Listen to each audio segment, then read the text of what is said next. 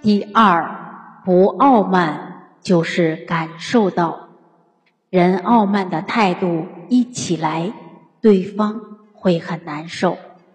像我也曾经跟大家分享过，我姐姐从小都是第一名，我都是十几名、二十几名，所以兄弟姐妹之间相处，你假如输。又读得好，钱又赚得多，学历又高，小心，不知不觉就压到自己的兄弟姐妹。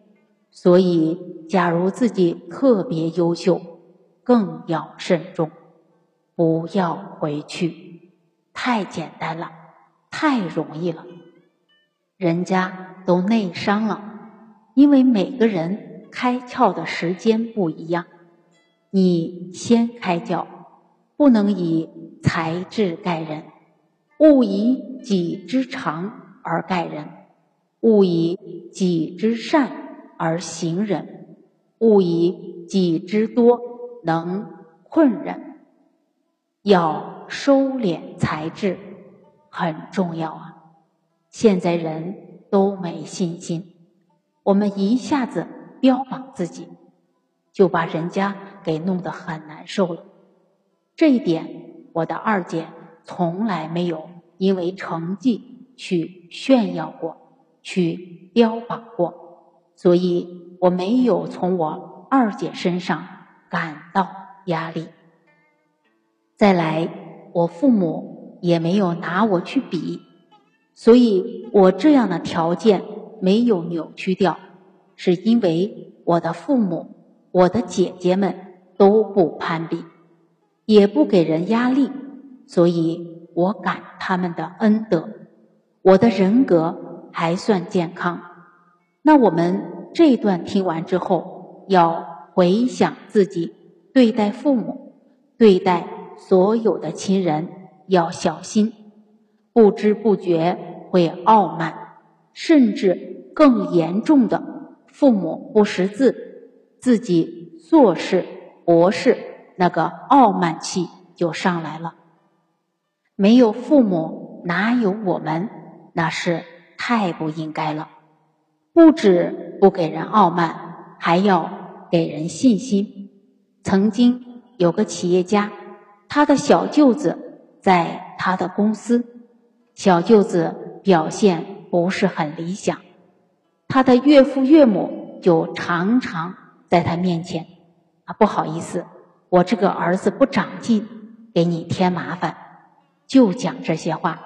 他一听也对，他表现不好。坦白讲，他那时候只是想着，对呀，他已经见到了小舅子的过，可是他没有体恤到一个当爸爸妈妈的人，在自己女婿面前讲自己儿子的不是，那。多痛苦，多难过。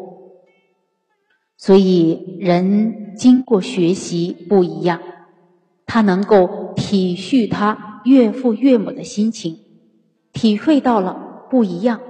他岳父岳母又讲，他马上把话接过来：“爸妈，是我不对，我没有把弟弟带好，他其实挺好。”然后哪里好？哪里好讲出来？为什么还是有优点？岳父岳母一听很感动啊！再来，这个话有没有可能传到他小舅子那里？很可能传过去，人的良知就被他唤醒了。我表现这么不好，我姐夫不止没有责怪我，还怪他自己。我怎么可以对不起他？但是，假如不是这样的心态，还是见小舅子过，常常岳父岳母在那里骂自己儿子，小舅子还坐在旁边，还加一句、加两句，就完了。所以，不傲慢，时时体恤别人的心情，再加上。时时反省自己的不足，我想这个家庭种种的嫌隙，慢慢就转化过来了。消得家庭内嫌隙，便是一大经纶。这才是真正把经教学进去，落实在处事待人接物当中。人能弘道，真的落实，家里人决定会感动，身边的人决定能感动。